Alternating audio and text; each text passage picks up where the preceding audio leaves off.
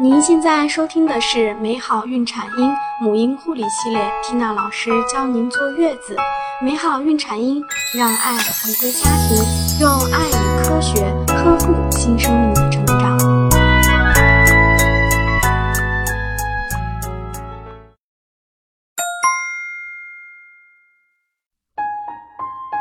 大家好，我是缇娜老师，今天我们来和大家分享。坐月子，我们推荐食用的十一种水果。坐月子能吃什么水果，也要根据实际情况来决定。如果是妈妈在坐月子期间能补充食用像猕猴桃、榴莲、苹果、木瓜、香蕉等新鲜水果，不仅能够促进妈妈自身的身体恢复，还能帮助为宝宝补充营养成分。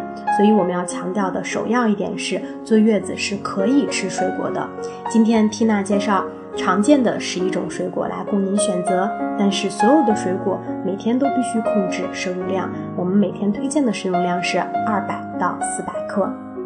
第一种水果是奇异果，奇异果也称为猕猴桃。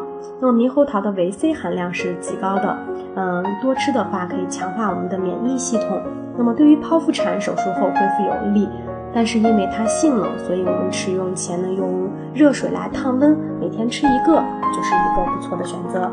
第二呢是榴莲，榴莲呢它呃有那个壮阳助火的作用，对促进体温、加强血液循环有良好的作用。产后虚寒的妈妈可以以此为补品。但是榴莲多吃多吃的话容易上火，我们可以与山竹同吃。同时呢，剖腹产产后如果有小肠粘连的产妇，那么应该谨慎的去食用。第三是苹果，苹果是我们很常见的一种水果，主要成分是碳水化合物。那么苹果对治疗产妇腹泻的效果还不错。此外呢，苹果中含有丰富的钾盐，能与体内过剩的钠盐结合排出体外，所以呢，低钾或者是摄盐过多的妈妈食用苹果是有帮助的。第四是木瓜，木瓜的功效很多，会降压、解毒、消肿、帮助乳汁分泌，让胸部更丰满，还有消脂、减肥等。木瓜的营养成分呢，主要有糖类、膳食纤维、蛋白质、维 B、维 C、钙、钾、铁等。产于我国的南方，我们自古呢就有一个木瓜可以催乳的传统，这是因为木瓜中含有一种木瓜素，它有高度分解蛋白质的能力，所以肉呀、蛋品呀等食物在极短时间内可以被它分解成容易被人体吸收的养分，从而直接刺激母体的乳腺分泌。木瓜自身的营养成分比较高，所以木瓜又称为乳瓜。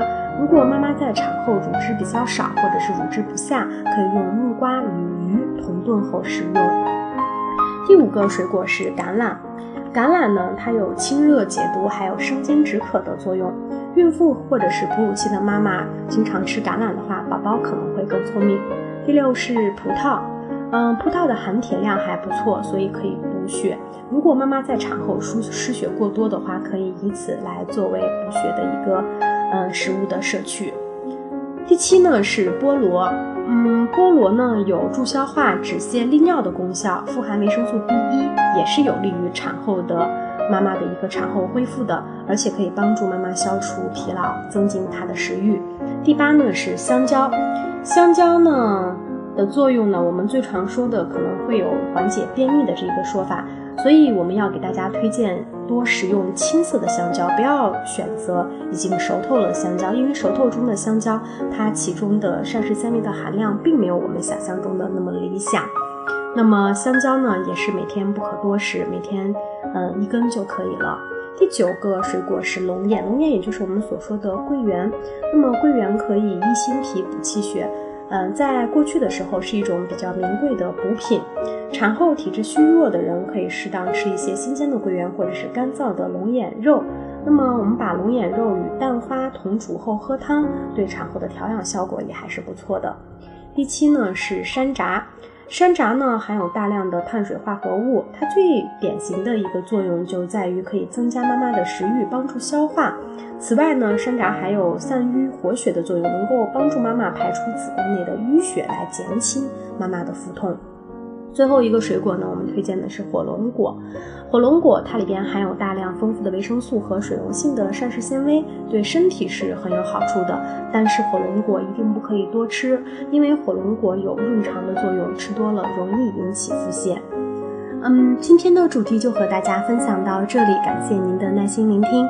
那么，如果您有任何坐月子方面的问题，还有孕期的问题，或者是宝宝婴儿的护理问题，都欢迎您随时和我们取得联系。您可以关注我们的微信公众号，或者是搜索缇娜老师的个人微信，期待您加入我们，谢谢大家。更多精彩内容，请关注微信公众号“美好孕产婴”，知识分享、交流互动、在线答疑。我和其他宝妈期待您的加入哦。